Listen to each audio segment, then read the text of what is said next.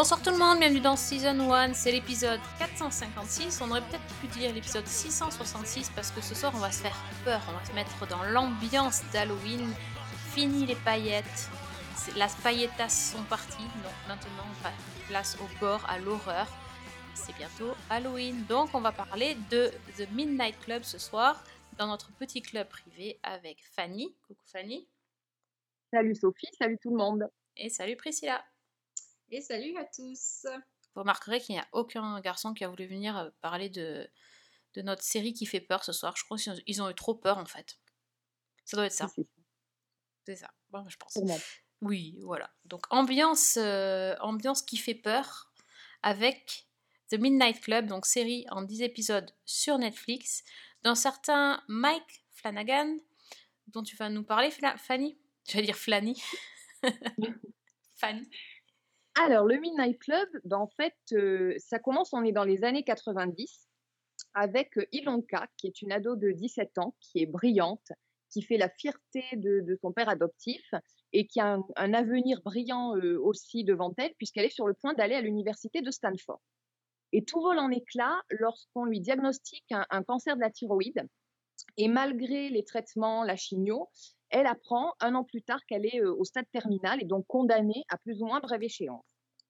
Et en faisant des recherches sur sa maladie, elle découvre l'existence de Bright Cliff, qui est un établissement qui accueille des adolescents atteints de, maladies incurables, pour, alors non pas pour les soigner, mais pour les accompagner jusqu'à la fin. En fait, il y a juste des soins palliatifs. On se contente de traiter la douleur et pour le reste, bah, le but de la doctoresse qui dirige l'établissement, c'est d'aider ces jeunes on va dire, à partir apaisés, sans, sans acharnement thérapeutique justement, et un peu à leurs conditions.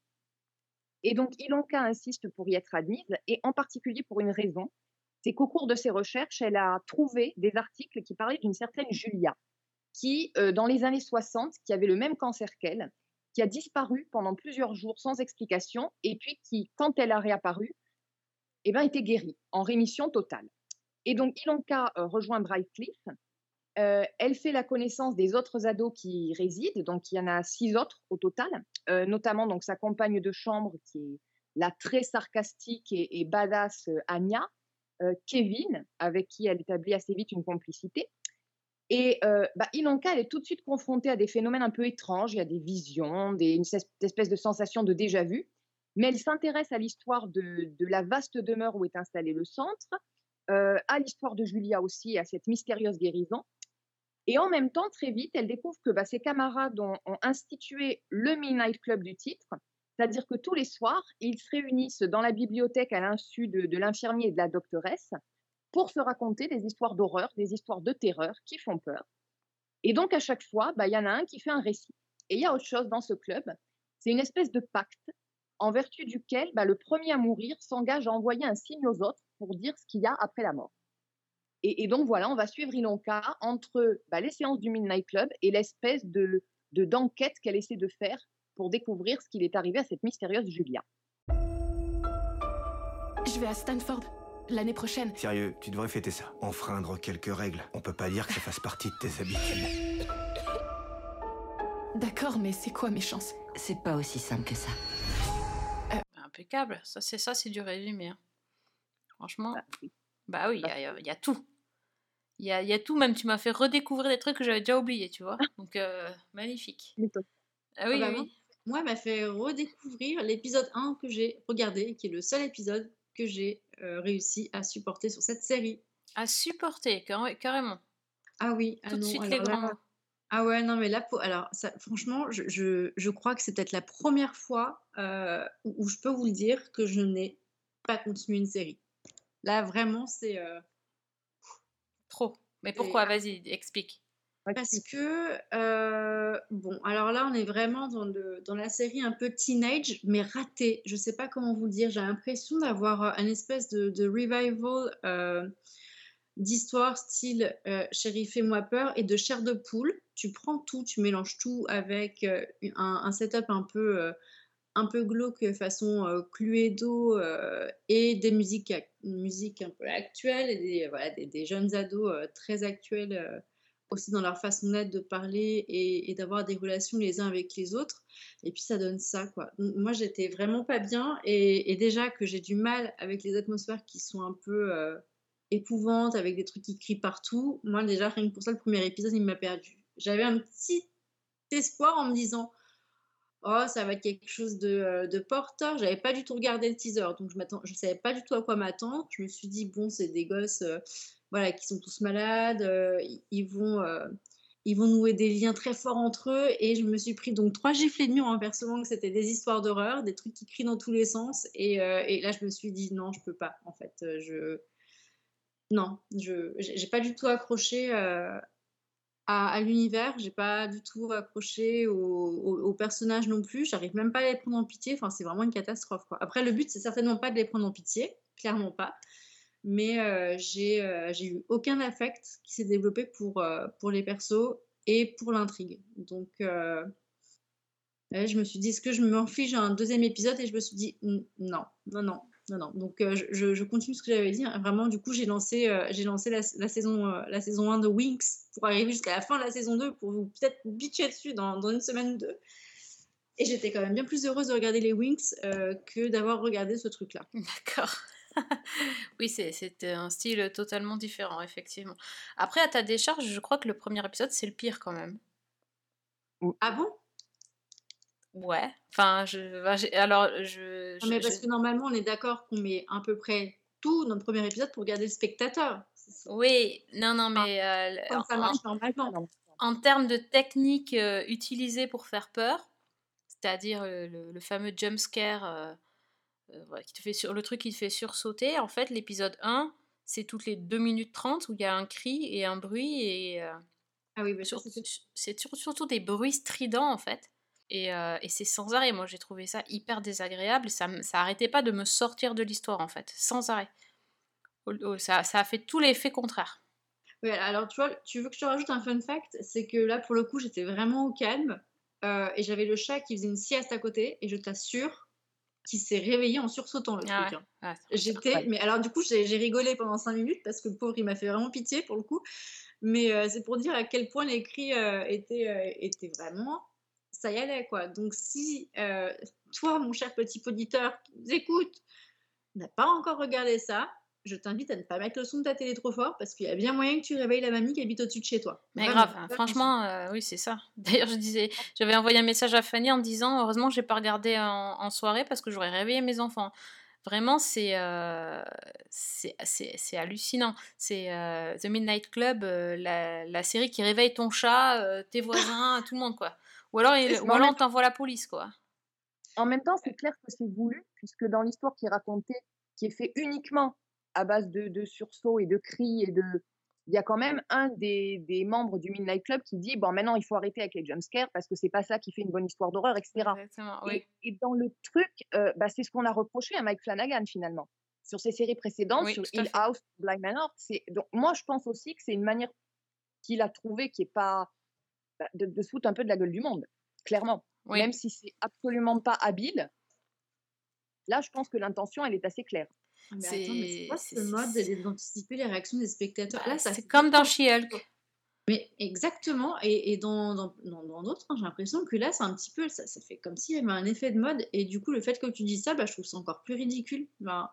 Je veux dire, il faut qu'ils arrêtent de vouloir prouver quoi que ce soit, juste qu'ils fassent leur truc, et puis, de toute façon, si la personne ou le spectateur sait que c'est euh, Flanagan, hein, c'est ça ce que, son nom, hein, que je me trompe pas, euh, voilà, il, il va savoir qu'il y a déjà un style derrière. Enfin, je veux dire, normalement, les, les gens, euh, ils vont pas tomber des nues. Donc, Mm. euh, Oui, si oui. ça plaît, il continue. Et puis, si ça plaît pas, bah, il fait comme moi, il passe sur les wings. Et puis, c'est tout. Voilà. Mais c'est très, très bizarre. Oui, et- et oui, quand même, oui, c'est risqué, c'est-à-dire que tu, tu te dis, je prends le pari de faire un truc qui est super irritant et qui est super, euh, peut-être euh, limite, euh, ouais, enfin, qui peut te faire avoir une réaction épidermique de rejet d'une série, qui potentiellement pourrait te plaire, mais juste parce que tu as des comptes à régler, tu vas pousser les curseurs, c'est un peu, euh, c'est c'est étrange. Je, je me pose la question. Bah, en même Ouais. temps, tu dis, si t'aimes pas Mike Flanagan, tu passes ton chemin. Mais euh, le problème étant que si tu aimes Mike Flanagan, parce que, en tout cas, c'est mon cas et je pense Fanny aussi, on a, Oui. on a bien aimé Hill House et euh, Bly Manor aussi. Et, euh, et bah là, euh, c'est un peu le problème, c'est que tu as aussi envie de passer ton chemin. Bah, Ah. En fait, le truc que moi je reprocherais, c'est que c'est une série qui essaie plein de choses qui Ouais. potentiellement pourraient marcher et qui ne marchent pas. Ah oui, Euh, c'est vrai. c- C'est-à-dire que je trouve l'histoire dans la maison, elle pourrait fonctionner. On Oui. serait sur quelque chose d'un peu type Hill House ou Bly Manor, Tout à fait. et ça ne fonctionne pas parce que, bah parce que, Parce que le il y a des choses. Bah déjà parce qu'il y a des choses qui sont évidentes dès le début. Ouais, Euh, moi, je veux dire, il y a une révélation, soi-disant entre guillemets, qui arrive, je pense à peu près en mi-saison. euh, Genre la meuf dans la forêt, quoi. Voilà, la meuf dans la forêt, on J'ai- deviné dès le départ. Je j'ai pas vu la révélation, hein, mais euh, je, je- parce que j'ai vu que la Voilà. moitié de la série. Mais bon, voilà, c'est clair. Débile. Voilà, c'est tout à fait évident. Mm. Il y a, à la fin, il y a des tas de choses où on n'a pas de réponse. Oui. On ne comprend pas. Il y a, il y a- voilà. Euh, à côté, le Midnight Club, bah, ça aurait pu éventuellement fonctionner comme une espèce de chair de poule, etc. Sauf que pas du tout. Parce que les histoires en elles-mêmes, moi, je ne sais pas ce que vous en avez. Enfin, Priscilla, évidemment, on en a vu plus. Et on sait ce qu'elle en a pensé. Toi, je ne sais pas ce que tu en penses, mais je trouve qu'elles sont pas terribles, pas très accrocheuses. Il y en a peut-être une ou deux Voilà, dans le lot qui vraiment plu. Bah, il y en a certaines qui euh, sont un peu écrites par des CM2, quoi. Oui, clairement, exactement. Moi, la, la seule qui m'a vraiment accrochée, c'est celle de, alors j'ai oublié son nom, euh, Amesh, qui part un peu dans du science-fiction fantastique et qui, elle, m'a bien plu. Mais sinon, on est sur des trucs Mm. ultra classiques, ultra balisés. Ah Il n'y a pas vraiment de surprise. Et puis, euh, bah, le, le mélange des deux, euh, moi, me sortait en fait des, deux récits euh, en même temps. Je suis d'accord. Il y a un vrai problème d'avoir voulu mélanger l'histoire du l'histoire de la maison et l'histoire de les histoires racontées par les gamins. Ça ça va pas du tout ensemble. Des fois, c'est vraiment même dans un univers totalement différent. Et euh, en fait, moi, j'ai failli avancer certains, certains Oui. moments. Quand tu vois que le Midnight Club se réunit, moi, j'avais envie de dire, bon, ok, ça y est, on n'apprend plus rien sur le, sur ce. Mm, sur ce manoir, bah, je vais avancer. Et surtout, surtout le, l'espèce de, de tentative merdique où ils essayent de faire le, le truc détective privé en noir et blanc, là, style Marlowe. Oui. C'est raté de chez raté, quoi. Enfin, même. Scooby-Doo, Mm. ils font mieux. Donc, euh, non, mais c'est. Celui-là. Ouais, Mm. c'était un des pires. Enfin, moi, j'ai- sur ce que j'ai vu, vraiment, c'était un des pires. Et euh, chaque gamin est censé raconter euh, son histoire euh, un peu euh, à la façon qui, enfin, à sa façon ou la façon qui reflète euh, un petit peu sa personnalité. Faut, on peut s'amuser éventuellement, voilà, à trouver euh, les, les- les ressemblances entre leurs histoires, leur fiction et la, et la vraie vie, sauf que ouais, enfin, c'est pas, c'est pas le plus intéressant. Le plus intéressant, c'est le côté culte, euh, enfin, secte, je veux dire, de, Oui. de la chose. Mais, euh, mais finalement, c'est- quelques moments par épisode, donc ça avance pas si vite que ça. Et euh, comme tu Mhm. dis, alors, sur la fin de la saison, donc il n'y a pas de réponse, euh, eh ben, tout simplement parce qu'en fait, ils ont envie de faire une saison 2. Même, même une saison 3, même une saison 4, hein, d'après euh, Oui. d'après ce que Oui. j'ai lu. En Oui. gros, euh, voilà, il y a, il y a- il y a apparemment, le... c'est basé sur un, un bouquin de Christopher Pike qui a écrit 80. Qui en a écrit 80, pardon, c'est pas français ce que je dis. Attends. Non, mais ça va aller. Oh la vache. Mais Donc euh, voilà, les gars ils nous disent, bah écoutez, oui, il y a, il y a des réponses, mais pour l'instant on les garde parce qu'on a envie de les mettre dans la suite. Et, et le truc qui c'est génial, c'est que Mike Flanagan, euh, je crois que c'est lui qui a dit ça, il s'était en- il s'est engagé à poster les réponses sur Twitter si jamais la série n'était pas renouvelée. Donc d'entrée, il te dit, vous n'allez pas avoir de réponse. euh, Peut-être écoute, je que pense je qu'il peut- satisferai ça. Je sais pas, mais vu les audiences, je pense qu'il peut préparer son tweet. Ouais, ouais, ouais, non mais. euh, Ah oui. C'est vraiment dommage. En plus Ouais. de ça, Mike Flanagan, euh, dans ses séries précédentes, que ce soit Hill House, Bly Manor ou même Midnight Mass, que j'ai peut-être un peu moins aimé, mais il y avait quand même une patte dans la réalisation. Il y avait une élégance.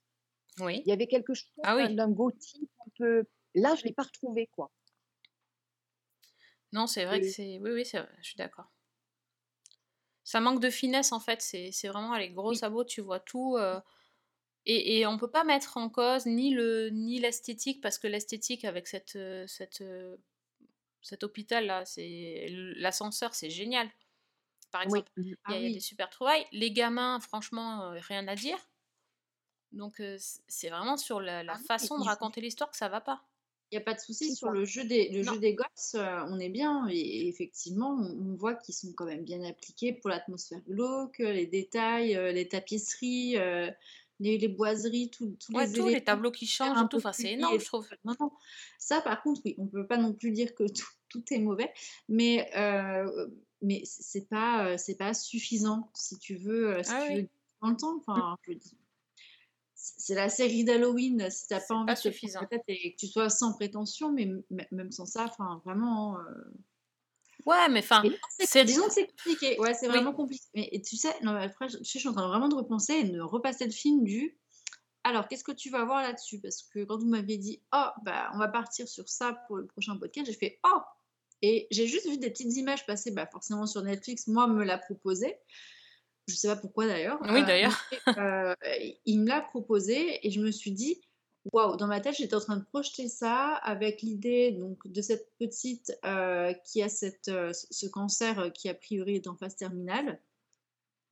Et je me suis dit, oh, le Midnight Club, c'est, mais vraiment naïve, hein. je me suis dit, bah, ils vont se retrouver avec ses amis qui vont mettre ça en place pour lui permettre de, de vivre correctement ces derniers mois en se racontant des histoires.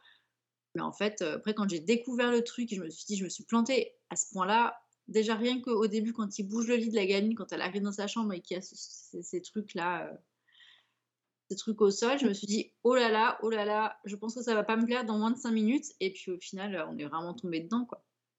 Mais là aussi, tu vois, dans, dans ces séries précédentes, je trouve qu'il arrivait à, utiliser l'horreur pour parler d'autre chose.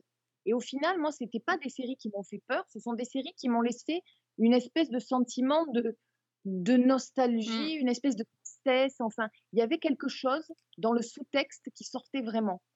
Oui, Euh, oui, que ce soit fait. par rapport au deuil, que ce soit par rapport à la disparition, par rapport à plein de choses. Et là, euh, bah, je- là non plus, je ne l'ai pas retrouvé en fait. C'est esquissé par moment.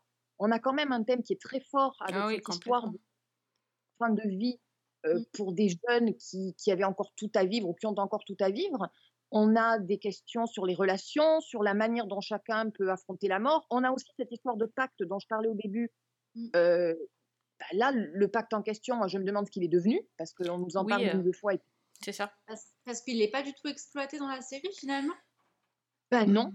Bah, Il y a le Parce coup de l'interphone là, mais euh, c'est tout. Enfin, Et- de- Bah, fin- bah, juste avec le premier épisode, je me suis dit, bon, bah, ça va être, euh, ça va être euh, comment dire, euh, la colonne vertébrale de la série, finalement. Ça va être un peu le point, euh, le point d'apothéose de la saison. Et, et du coup, pas du tout.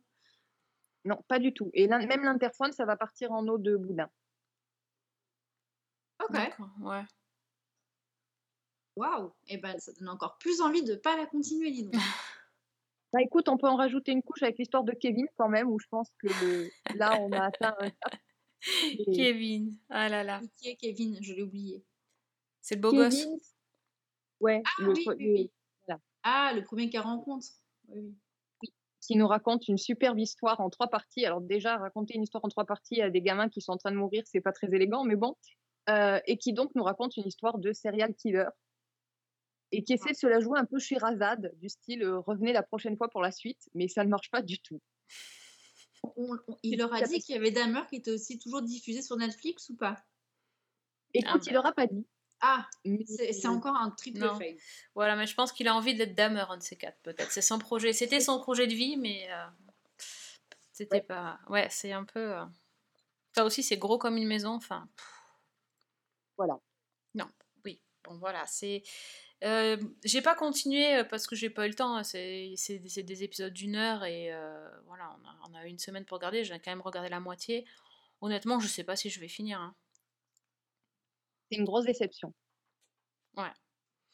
Oui, vraiment, euh, bah, Mike Flanagan, euh, pff, va retravailler ta copie. hein, Ça va pas du tout.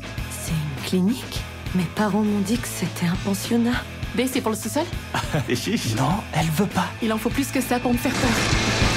Non, non. Attends, non. Je te déconseille d'y aller. C'est quoi ça? Je dirais que c'est un genre de club. Bon, voilà, ça c'est dit, ça c'est fait. Euh, passons au bloc-notes. Est-ce que vous avez des choses plus sympathiques à nous, à nous dire? Frappez trois fois en répétant votre nom si vous voulez parler. Priscilla. Priscilla. Priscilla. Et les paillettes ar- arrivèrent dans vos oreilles. Priscilla prit la parole. Elles arrivent avec beaucoup de tissus, beaucoup de coiffures en hauteur, Du froufrou du froufrou exactement et des petits cœurs un peu partout. Tout ça pour vous parler de quoi? Pour vous parler de qui? C'est pour vous parler de la série sur Netflix en six épisodes qui est sortie il y a très peu de temps qui s'appelle The Empress, l'impératrice. Donc là, on, est encore sur la même thématique. On avait fait The Serpent Queen euh, il y a deux semaines et là, on va passer sur l'impératrice qui, qui n'est nulle autre que la belle, la charismatique Sissi. Donc on en a tous rêvé, on a tous vu euh, les, films qui nous repassent tous les Noëls à la même période sur les mêmes chaînes. Et là, du coup, bah, Netflix s'attaque à la réécriture du coup du mythe d'Élisabeth d'Autriche, hein, donc cette, euh, sublime euh, et rebelle, hein, faut le dire, royale, enfin voilà, personne royale de, euh, de l'Empire d'Autriche et on va voir euh, bien son évolution tout simplement à la cour de Vienne. Donc on, démarre de la base, donc on la découvre dans son milieu familial, à la campagne, plutôt aisée, voilà. Elle, c'est plutôt celle qui va s'enfuir, faire des, des virages cheval, avoir les mains dans le cambouis ou dans la boue, ou dans la bouse. Enfin, vraiment, c'est selon. hein, c'est euh, une, femme euh, qui est décrite vraiment un peu na- nature peinture et euh, ça crée du coup des grosses tensions dans sa famille parce que ça devient la nana qu'on arrive à placer avec aucun dignitaire, hein, que ce soit en Autriche ou alors euh, dans, les autres, royaumes aux alentours. C'est impossible. hein. Personne n'arrive à la séduire.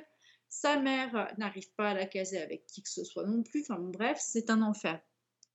Jusqu'au jour où on annonce euh, à tout le monde que dans la famille, il va y avoir un mariage et donc, normalement, on devrait avoir la sœur d'Élisabeth qui va épouser François-Joseph qui est l'empereur.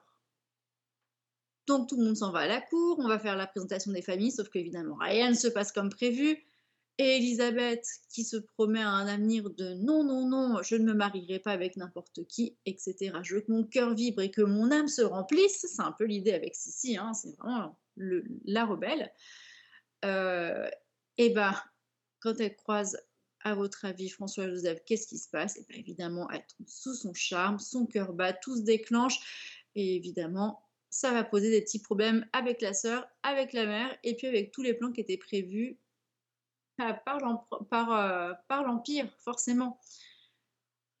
Et puis, euh, enfin, ce que va apprendre François-Joseph, c'est à vivre pour lui. Et donc, il va suivre euh, l'exemple d'Elisabeth. Il va bousculer tout le protocole et puis il va dire qu'il ne veut pas la sœur d'Elisabeth, mais qu'il veut Elisabeth. Et c'est comme ça qu'on arrive, du coup, euh, à l'arrivée officielle euh, d'Elisabeth Sissi comme future impératrice. Donc, elle va devoir découvrir la vie au sein du palais impérial. Elle va devoir apprendre tous les us et coutumes sur lesquels elle n'a pas du tout envie euh, de, se plier.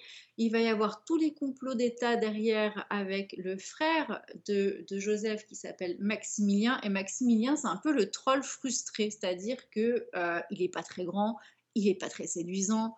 Euh, sa vie sentimentale, c'est une catastrophe ambulante et il est tombé amoureux d'Elisabeth histoire de couronner le tout. Donc le gars, bah, forcément, c'est un frustré qui n'a pas de pouvoir, euh, qui passe pour un clown à la cour et qui en plus euh, bah, n'attire pas du tout la bombasse du, du palais, alias Sissi. Donc tout ça, ça va créer des dissensions, euh, des, des complots, etc. Et voilà, donc on arrive sur le mythe de Sissi. Et c'est une très très belle série. A priori, il va falloir être encore un petit peu patient. Un tout petit peu patient, j'ai cherché, je n'ai pas trouvé, mais il faudrait attendre encore 4 semaines environ pour savoir si Netflix va renouveler ou pas la saison, euh, bah, les saisons suivantes. Il y a combien d'épisodes là? Il y a que il y a six épisodes, donc c'est euh, plutôt court. C'est on a à peu près 45, 45 minutes, une heure de diffusion par épisode. Et ça se regarde tellement bien. Enfin, les décors sont beaux, la musique est belle.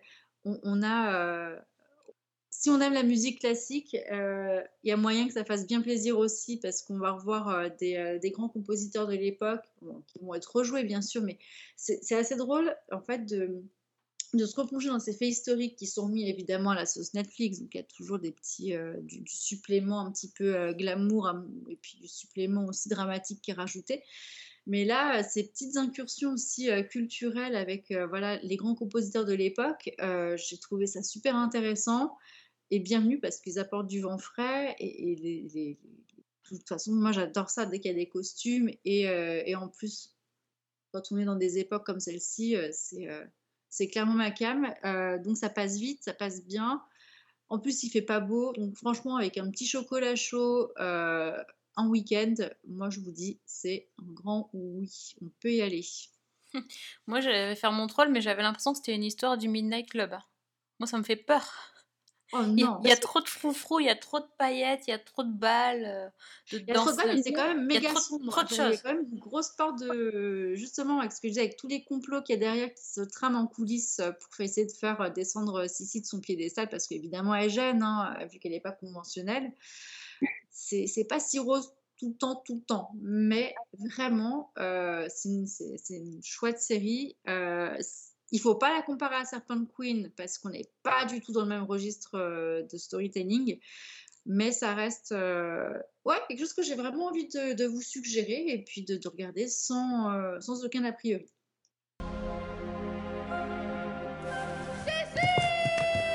Je veux décider moi-même de mon destin. Personne n'attend une gamine telle que toi. Il y a forcément autre chose à voir au dehors. Sa Majesté l'Empereur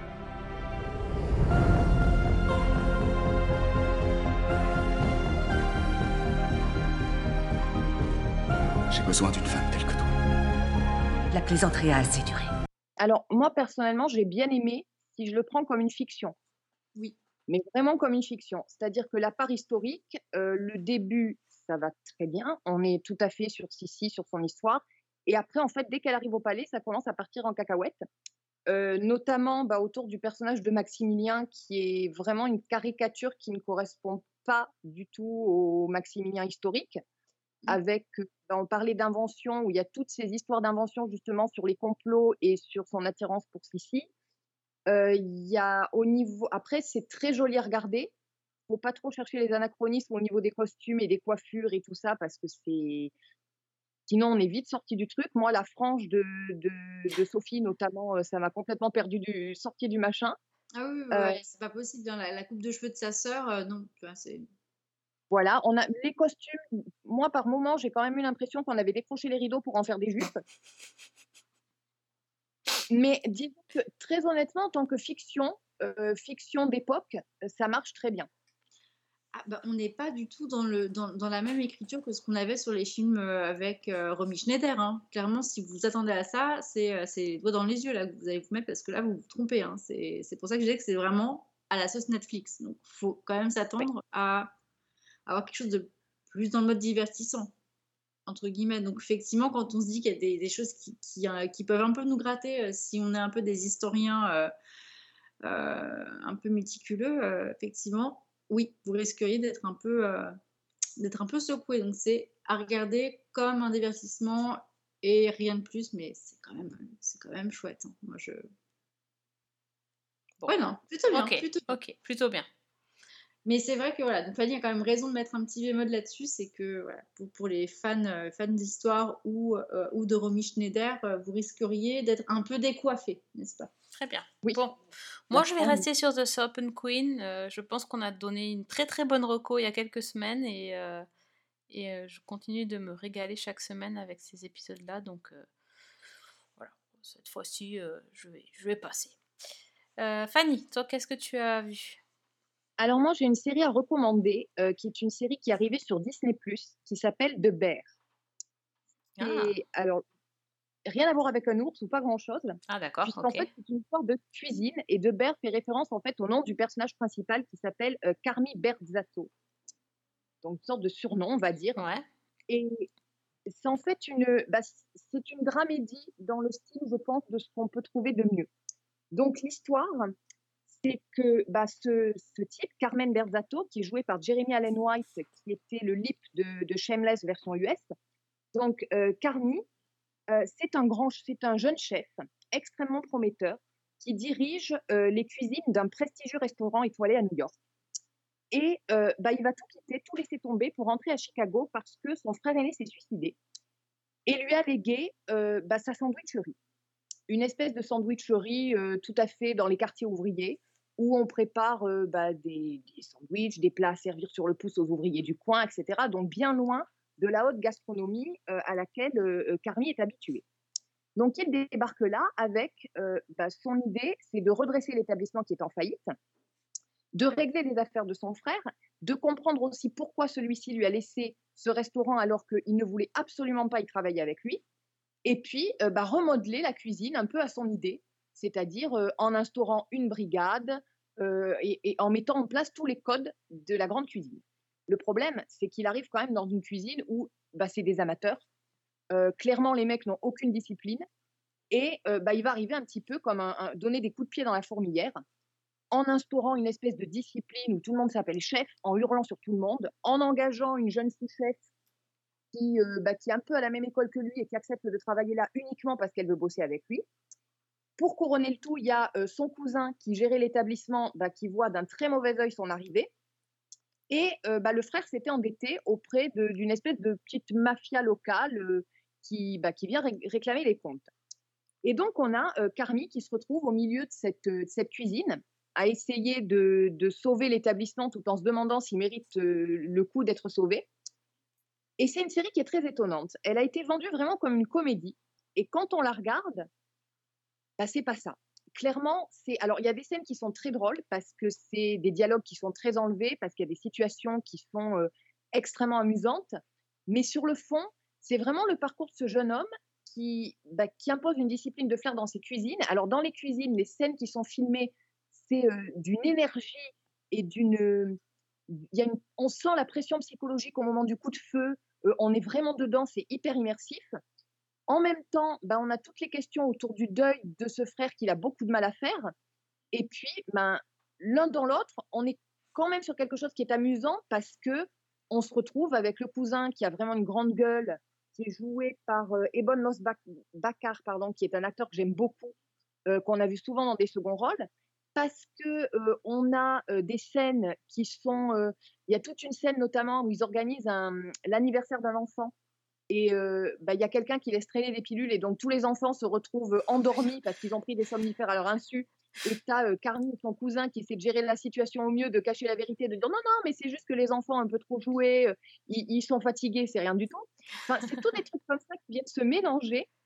Et c'est vraiment une série que moi j'ai aimée parce que elle m'a fait sourire, parce qu'elle m'a beaucoup émue à travers le portrait de ce, ce jeune Carmi qui est joué donc par Jeremy Allen White, qui est excellentissime. Je l'adorais déjà dans Shameless et je trouve qu'il a la gueule en fait pour faire passer ce mélange entre comédie et, drama euh, parce qu'il a vraiment les expressions qu'il faut, il a vraiment le ton qu'il faut.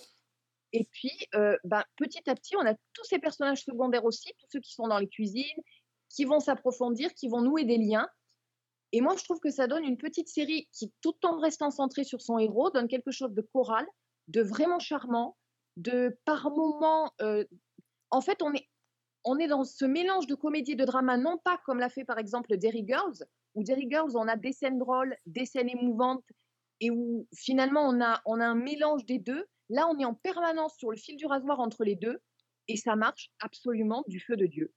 C'est c'est une série qui est, qui est, enfin moi que j'ai vraiment adoré et je n'y attendais pas du tout parce que le thème de la cuisine, je me disais c'est c'est pas forcément le truc qui m'attire. Et pour tous les portraits des personnages, vraiment c'est, enfin c'est un petit enchantement. Donc ça s'appelle De Bear. Il y a huit épisodes qui font, alors les sept premiers font 30 minutes et le dernier en fait 50 et c'est sur Disney+. Et en plus, on a un long flashback sur le, le frère qui, qui a mis fin à ses jours. Euh, et c'est une très bonne surprise de découvrir l'acteur qui l'interprète. Je ne dis pas qui c'est, je vous laisse la surprise. Don't wipe your hands on your apron, chef. Chef. I refer to everybody as chef because it's a sign of respect. You can throw down, huh? So how you gonna pass the family test? Delicious or impressive? Delicious is impressive. Word. Yo, family's up. I just never had plátanos with like grass on it. Oh là là, quel teasing. Mhm. Extrêmement bien vendu, Fanny. Là, euh, là ouais, j'avoue, euh, on en redemande. hein. J'ai très très envie de tester cette, euh, cette nouvelle série. Je n'ai eu que des retours positifs jusqu'à présent. Donc. En plus, les auditeurs donnent tous euh, raison à Fanny, donc euh, ils, ils savent. Bon, bah super. Eh bien, écoutez, moi de mon côté, c'est ni cuisine ni froufrou. C'est plutôt crise d'angoisse et, euh, et cacheton.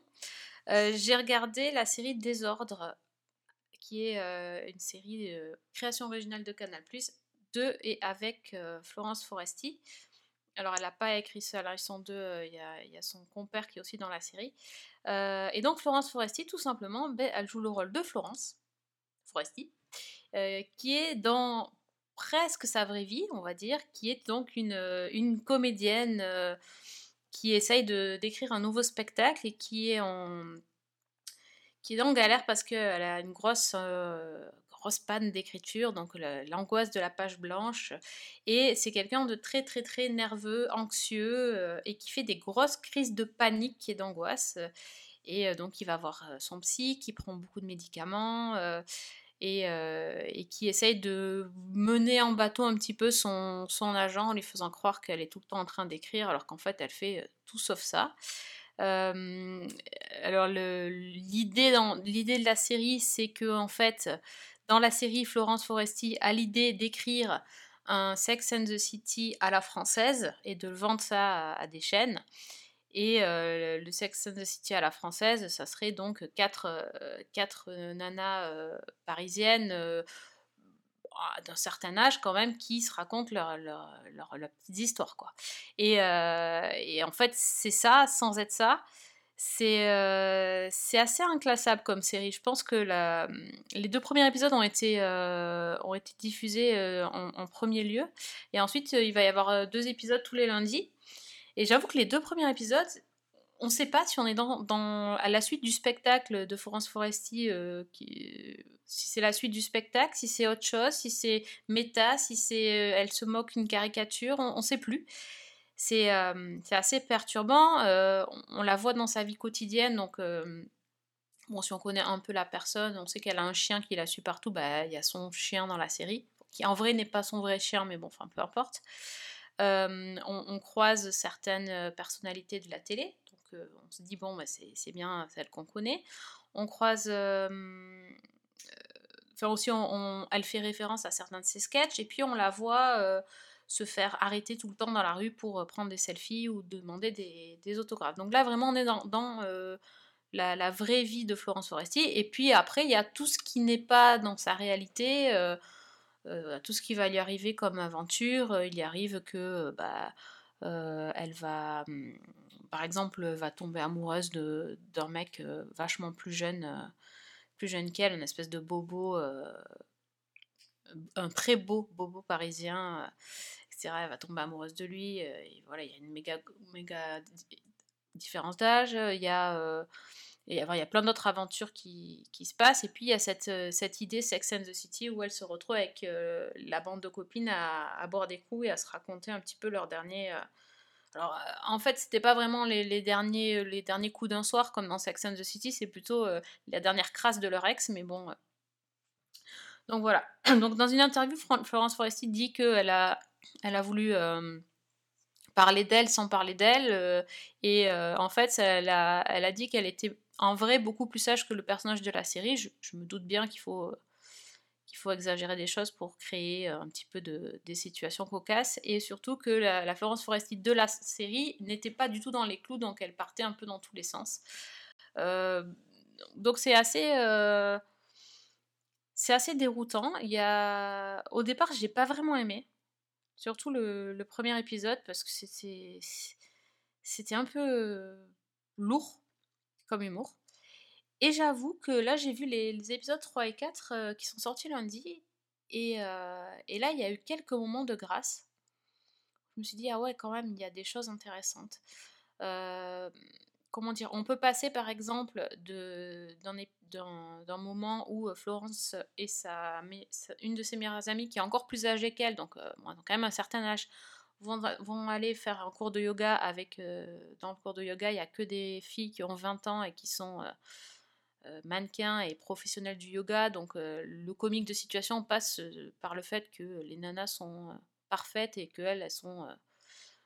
euh, un peu empotées et flasques, quoi. En gros, c'est ça l'humour. Donc, moi, perso, ça me fait pas rire.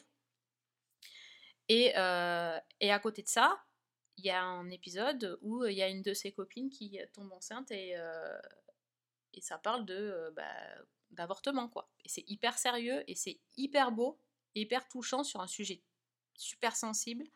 Elle fait quelque chose de tu te dis, waouh, quand même, c'est vachement bien écrit, c'est vachement bien mis en scène, c'est vachement réfléchi. Euh, voilà, c'est tout comme ça. C'est, euh, on sait jamais euh, ce qu'on va voir dans l'épisode. Alors, j'avoue que j'attends forcément avec impatience les deux suivants parce que je me suis dit, quand même, elle arrive à, elle arrive à capturer certaines choses assez, assez chouettes. Mais parfois, c'est un peu, un peu, un peu, un peu lourd, quoi. C'est bon. J'ai eu, exactement le même ressenti. C'est-à-dire que Ah oui? les deux premiers épisodes et le premier en particulier, je me suis dit, c'est pas possible. Je vais pas y arriver. Parce que, bah, notamment, il y a tout cette, euh, dans ce premier épisode, il y a toute cette histoire autour de faire un Sex and the City à la française. Et j'ai eu l'impression qu'on basculait justement dans un sexe, une tentative de Sex and the City à la française, qui est exactement ce qu'elle dénonce en fait. Oui. Et euh, après, quand elle s'en éloigne, bah, c'est beaucoup plus intéressant. Je trouve qu'il y a effectivement des scènes qui sont beaucoup plus touchantes. Même l'humour, par moments, fonctionne mieux dans les épisodes 3 et 4. Donc, euh, il y a encore des, des choses qui me sortent un peu de, de la série, notamment l'apparition de cette espèce de, de personnalisation de la mort ou de je ne sais quoi, de temps en temps, où je n'ai pas trop compris ce que ça faisait là. Ouais. Ça me, ça m'égare un petit peu. Mais il y a des choses très, très intéressantes, effectivement. Et notamment, bah, cette scène dont tu parlais, qui est, qui est très poétique et qui arrive au milieu de, de trucs assez trash au- autour, quoi. c'est ça. Ouais, c'est ça. Par exemple, les scènes avec euh, l'autre actrice française, euh, Voilà. aucun intérêt. ça fait- C'est bien lourd. À part, à part euh, faire des bruits, des ah, ah, ah, c'est affreux.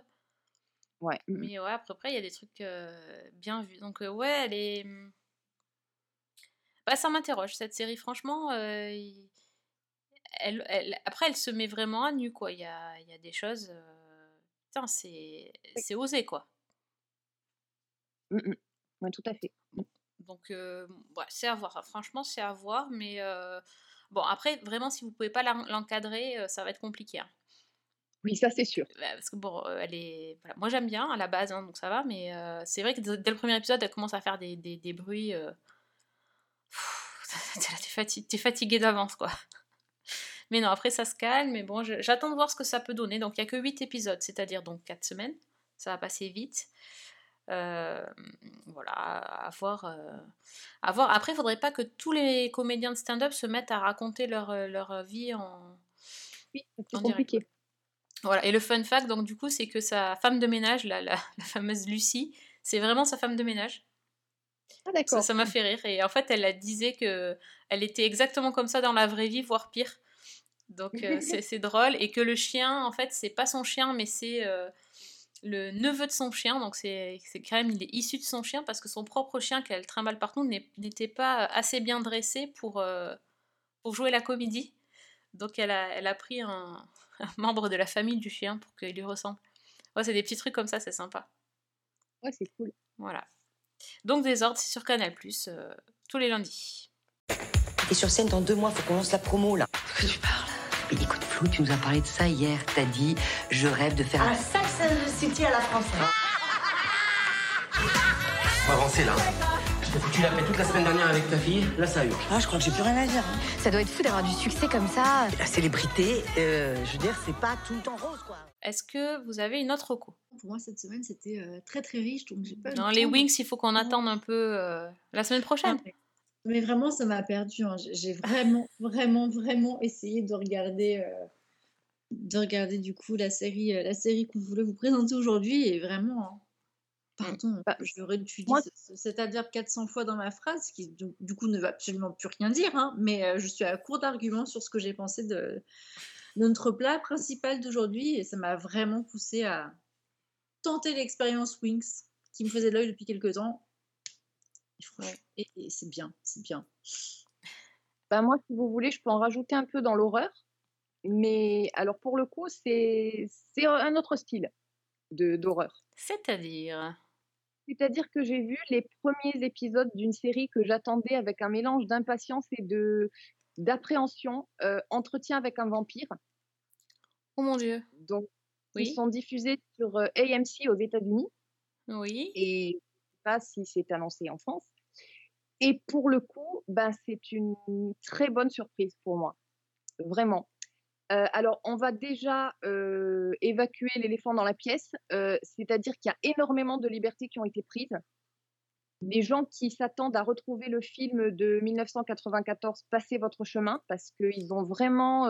en fait, c'est presque une réinvention de l'histoire qu'on connaît, mais les innovations qui ont été apportées, moi, je les trouve plutôt convaincantes.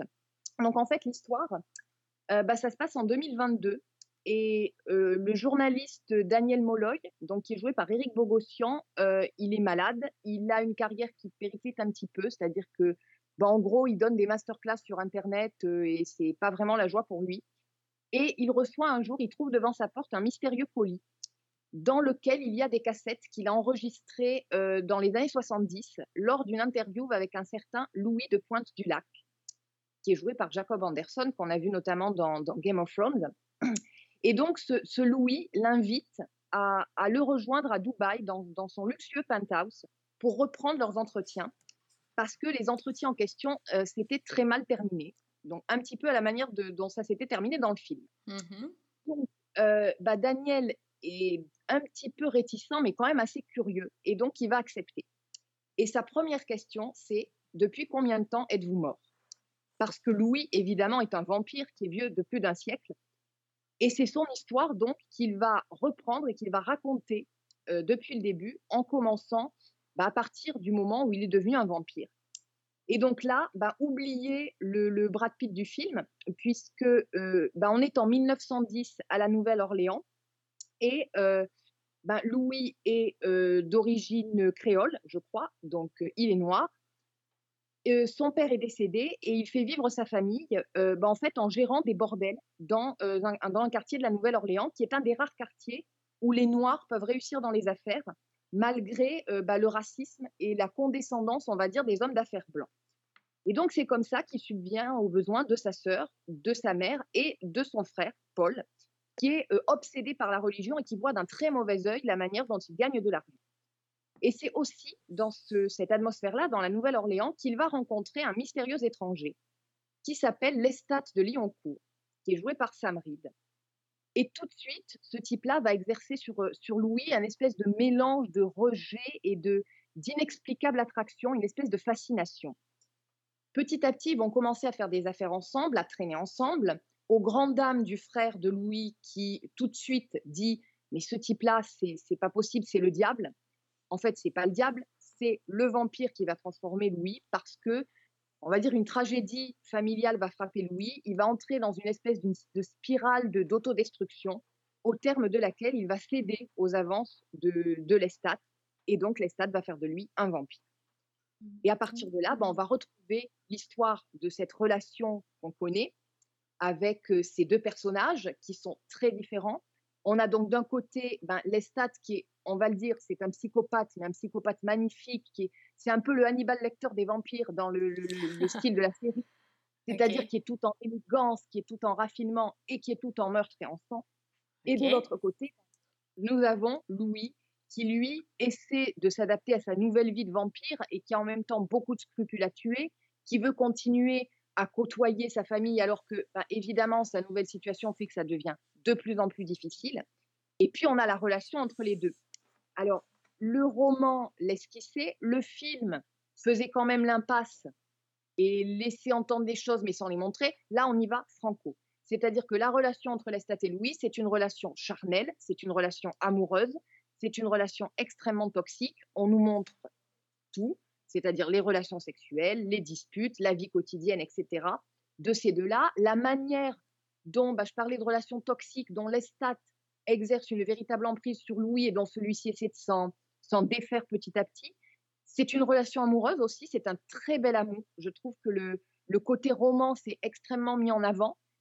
Et bah, petit à petit, on sait qu'on va se, se diriger vers, euh, bah, vers les grands événements que, que, ceux qui ont lu le livre ou vu le film connaissent, et pour les autres, euh, bah, qu'ils vont découvrir. Euh, donc moi, j'en suis arrivée à la fin de l'épisode 3, c'est le moment où entre en scène Claudia, ceux qui Ah, connaissent l'histoire bah oui. de qui parle. En l'occurrence aussi, l'une des différences, c'est que Claudia est une adolescente qui, à mon avis, va beaucoup influencer la dynamique. Et au final, ben, moi, je suis devant quelque chose qui, devant une série qui visiblement veut complètement dépoussiérer les codes, qui, alors qui va certainement déplaire aux, aux, turiféraires du, roman et également à tous les anti-wokistes, parce qu'on a, a un noir, on a des homosexuels, mais qu'est-ce que c'est que ça, mon Dieu, que c'est choquant. Et en fait, moi, j'ai vraiment trouvé que ça exploitait très bien tout le sous-texte du bouquin. Euh, alors, je disais, on y va franco. En fait, j'ai eu l'impression un petit peu de regarder un mélange entre Blood et Hannibal. Oh, C'est-à-dire ah oui. pour le côté, les scènes de sexe, les scènes de sang, où on y va vraiment à fond. C'est extrêmement graphique, mais c'est extrêmement réussi. Il y a une ambiance, cette ambiance de la Nouvelle-Orléans euh, 1910, qui est, euh, bah, qui est tout ce qu'on pouvait en attendre. Et puis, le côté Hannibal, parce que la relation entre les deux, bah, typiquement, elle m'a fait penser à ce qu'on avait entre Will et Hannibal, parce qu'il y a aussi une élégance dans, certains moments de la mise en scène où c'est bah, c'est très beau à regarder. Enfin, moi, je trouve qu'ils ont réussi à saisir quelque chose de. C'est à la fois gore et romantique, à la fois élégant et, et, sordide. Enfin, c'est pour l'instant, c'est vraiment quelque chose d'intrigant. Et très franchement, moi, je pensais que j'allais détester. Et je me surprends à vraiment attendre l'épisode suivant pour voir comment ça va tourner.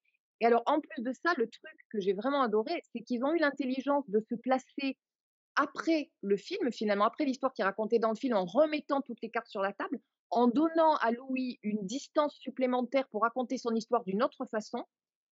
Et puis, il y a aussi un truc que j'ai adoré, c'est qu'il y a un humour dans cette série, mais qui est un humour noir, qui, pour moi, est absolument dévastateur et est absolument génial. Et il y a notamment une scène où, donc, on, a le, on, on navigue entre l'interview de euh, Louis par Daniel et les flashbacks où Louis montre son histoire. Et à un moment donné, il se rend donc chez sa sœur pour, pour vous donner un peu un exemple de ce que je, je quand je parle d'humour noir. Donc à un moment donné, Louis se rend chez sa sœur qui a accouché et il se retrouve avec le bébé dans les bras alors qu'il est un vampire.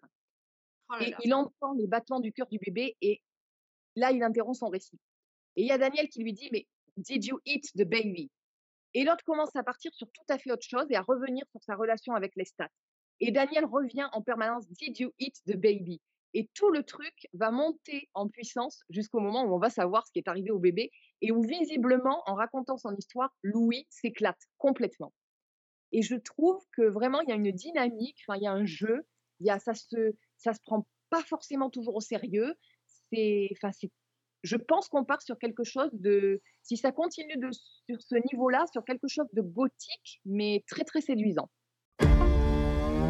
I offer, for your journalistic pleasures, my life story. So, how long have you been dead? The year was 1910. My business was desire. Let me introduce you to Mr. Lestat de Liancourt. I know who you are, sir.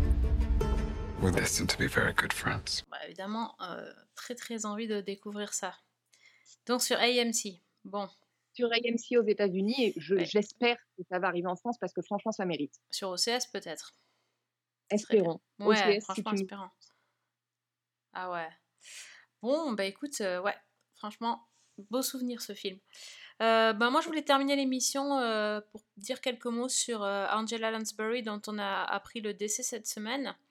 C'est quand même une figure ultra importante dans le monde des séries télé et également euh, de l'art en général, parce qu'elle n'a pas fait que des séries télé, mais, euh, mais euh, c'est effectivement une, une mort qui, qui touche particulièrement. J'ai trouvé qu'il y avait beaucoup, beaucoup de réactions euh, sur les réseaux sociaux suite à, son décès. Donc, euh, à l'âge de 96 ans, euh, elle nous quitte euh, au même âge que la reine. Et euh, bah, c'est un peu une reine de la télé, hein, finalement, euh, Angela Lansbury. Donc, elle est évidemment connue pour son rôle de Jessica Fletcher dans euh, la série Arabesque. hein. C'est un, grand, grand, grand classique euh, des, des séries télé des années 80, euh, 84 euh, pour être exact sur le début. On la, en fait, on, on la connaît moins, je pense, pour son côté euh, cinéma, mais surtout c'était une actrice de, de théâtre et de notamment à Broadway où elle, elle s'est fait vraiment connaître et elle a gagné beaucoup de prix euh, des Tony Awards, ça s'appelle pour, euh, pour les pièces à Broadway. Euh, notamment, elle a joué, j'ai découvert dans Sweeney Todd sur scène. Donc avant que ça soit repris par, par, Tim Burton. Et, et l'une des vidéos que, que je vous ai partagées sur Twitter et qui circulait pas mal, qui m'a bluffé en fait, c'est le fait qu'elle était aussi une voix euh, connue de Disney, puisque c'était elle qui jouait euh, Madame Samovar, c'est-à-dire la, la théière dans La Belle et la Bête, euh, Mrs. Potts en anglais. Et c'est elle qui a chanté pour l'ouverture de, Euro Disney en 92. Et, la, chanson, elle est magnifique, vraiment. Wow, ça, c'était, c'était chouette de revoir ça, j'avais totalement oublié. Et voilà, une vraie, une vraie légende, je pense. Angela Lansbury. tale as old as time. True as it can be. Barely even friends, then somebody bends unexpectedly. Just a little change. Small to say the least, both a little scared, neither one prepared. Beauty and the Beast. Je sais pas si vous, ça vous touche, les filles. Oh bah si, moi il y avait un film que j'avais adoré avec elle. Alors j'ai que le titre en anglais, j'arrive pas à me le remettre en français du tout. Euh, c'était Backnops and Broomsticks, où elle voyage sur un lit, euh, tout ça, où elle mettait des, des petits. euh, En fait, pour faire voyager son lit, elle rajoutait des espèces de petites euh, boules décoratives qui étaient sur, euh, sur le cadre du lit et ça faisait que euh, le, ça, ça permettait de voyager un petit peu partout avec ça. quoi. Ah ouais. Et, et ce film-là, moi, c'était vraiment un, un doux souvenir d'enfance et, et que j'ai regardé genre vraiment en boucle. Pareil pour Arabesque, c'est drôle que tu dis ça et je, me rappelle encore que ça passait il n'y a pas si longtemps que ça, euh, même je sais même pas si ça continue à passer sur TV Braise, par exemple, ils adoraient repasser trucs-là. Ah, mais TV genre, Braise, oui. Euh, je pense qu'ils vont, ils Braise, repasser là. hein, Ils adorait vont faire une soirée spéciale, euh, ils, vont, ils vont rediffuser. Je pense qu'ils ont arrêté la diffusion, les rediffusions il y a quelques temps, mais là ils vont, ils vont en remettre quelques-uns. Et franchement, c'est avec plaisir. Ah, Ça euh, a duré longtemps, c'est un peu comme Colombo. Enfin, je veux dire, c'est le genre de série euh, que tu peux repasser en boucle et ces petites Madeleines de Proust, voilà. Et puis, et puis, euh, et puis pour la, voilà, c'est peut-être plus euh, l'anecdote perso, mais cette, cette actrice, moi, m'avait m'avait bluffé parce que, bah, pareil, avec des yeux d'enfant, hein, pour moi, c'était c'est le sosie de- d'une de, mes grand-mères. Alors clairement, euh, quand je l'ai vue à la télé, je me suis demandé si c'était pas la mienne pendant un moment. et, et en fait, bah, non, non, euh, pas du tout. C'était Mais, pas euh, mais ça m'a longtemps perturbé euh, comme enfant en me disant, mais mince, c'est vraiment euh, Bah, la même qu'une de mes mamies. Et, euh, et du coup, bah, j'ai l'impression d'avoir toujours connu vieille. Donc, Oui, c'est ça. C'est ça, et je pense que c'est aussi ce qui touche, c'est que ça fait partie de ces personnalités dont, j'allais dire qu'on pensait éternelles quelque part. Oui, bah oui, oui, oui. Bah, oui, parce que finalement, quelque chose- c'est 96 ans, on a à peu près une ouais, trentaine, quarantaine d'années, euh, finalement, euh, elle est rentrée dans nos vies alors qu'elle était ça. déjà bien, bien avancée en âge aussi. hein. Après, elle avait déjà une espèce de choucroute euh, sur la tête en 1984. Elle était pas si vieille que ça et elle a toujours eu ce look un peu euh, d'espèce de secrétaire à la retraite là, mais euh, Exactement, ouais. Mais bon, elle a quand même joué pendant 12 ans euh, dans Arabesque. Ça a fini en 96. Moi, j'ai l'impression que ça a fini hier, hein, mais bon, 96, Oui. ça commence à dater. 264 épisodes. Je pense que j'en ai vu une bonne centaine facile. Parce que je regardais beaucoup. Et ce, qui est, ce que j'ai découvert de, de sublime sur cette dame qui déjà a voilà, une carrière, euh, une chouette carrière et en fait c'était aussi une très très belle personne. Et en fait ce qu'elle a fait sur Arabesque quand elle a commencé à être bien connue, c'est qu'elle embauchait des acteurs euh, un petit peu, euh, comment dire, euh, qui étaient tombés en désuétude, hein, des, acteurs de l'ancienne époque, de, l'époque à laquelle elle, a commencé à jouer au cinéma, donc le fameux cinéma en noir et blanc, tout ça. Et elle les faisait venir en guest dans, sa série parce qu'en fait il leur manquait des... hum, voilà, je sais pas comment ça marche exactement, mais des espèces de trimestres pour, toucher leur prime de retraite pour l'intermittent du spectacle. Et donc, elle a, beaucoup, beaucoup fait jouer des, gens qui ne, ne jouaient plus à la télé à cause de leur âge, à cause de leur carrière un peu trop, euh, un peu trop datée. Et, euh, et voilà, elle a rendu beaucoup de, de gens, je pense, beaucoup de services à des gens comme ça euh, qu'elle a croisés. Enfin, je pense une, une très belle personne.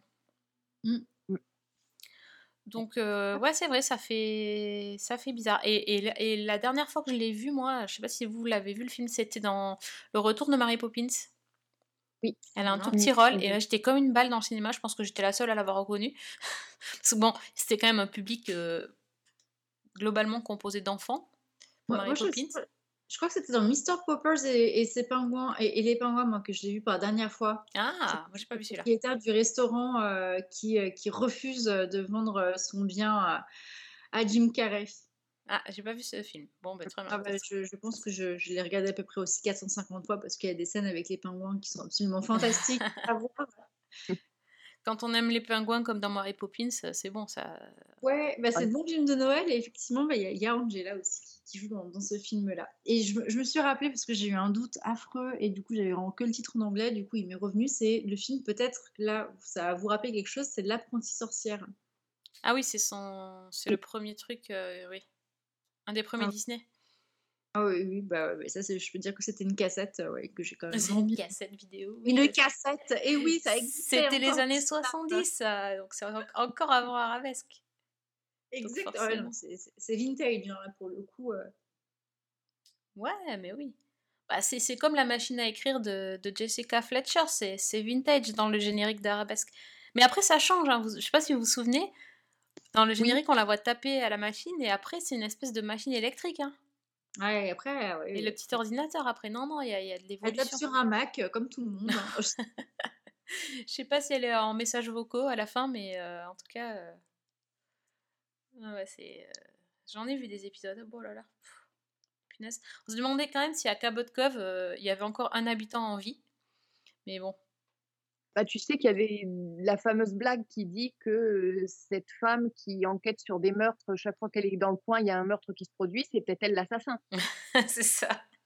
Ça aurait été un très beau tweet. Parce qu'il restait que elle et puis il y avait ses potes là. Il y avait le médecin et euh, il y en avait deux trois qui revenaient de temps en temps. euh.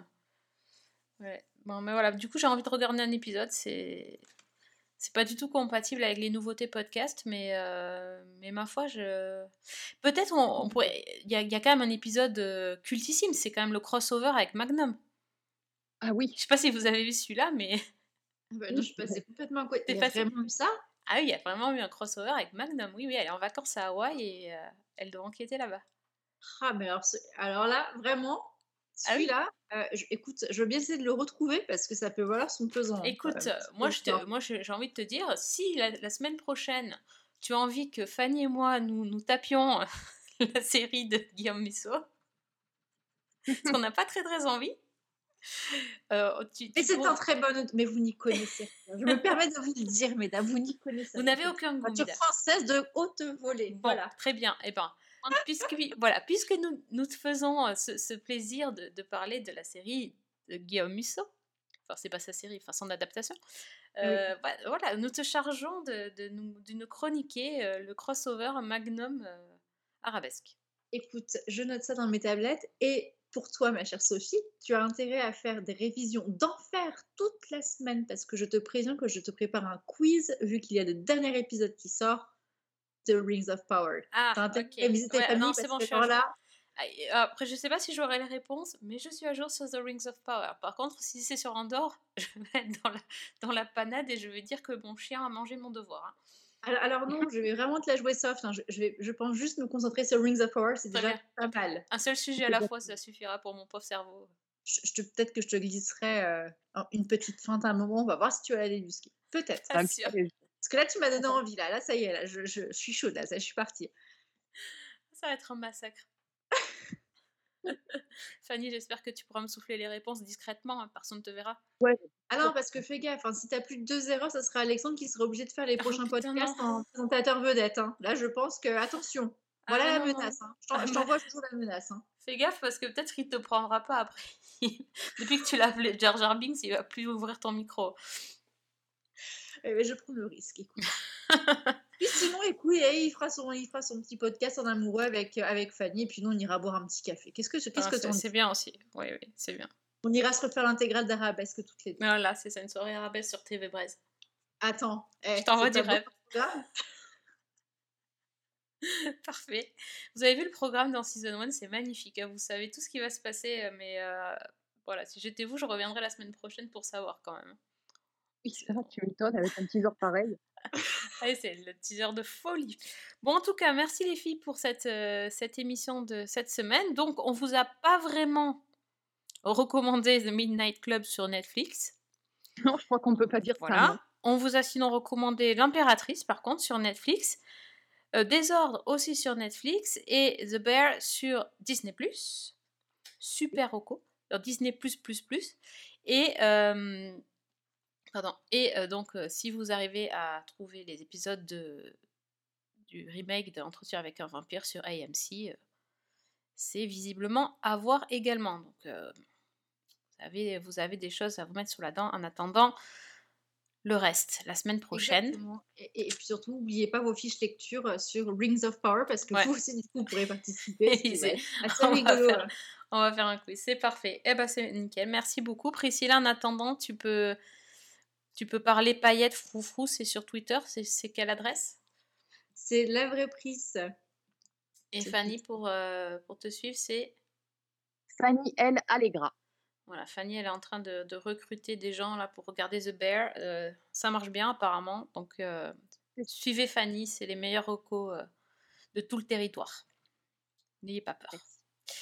Et donc, euh, ben, on vous donne rendez-vous la semaine prochaine. En attendant, vous pouvez toujours nous réécouter sur iTunes, SoundCloud ou sur les chroniques de Cliffhanger Co. N'hésitez pas à nous laisser des petits messages sur at Season 1 ou sur notre page Facebook. En tout cas, on est ravis de discuter avec vous et on vous donne rendez-vous dès la semaine prochaine. Bonne semaine. Et bonne, bonne série. série.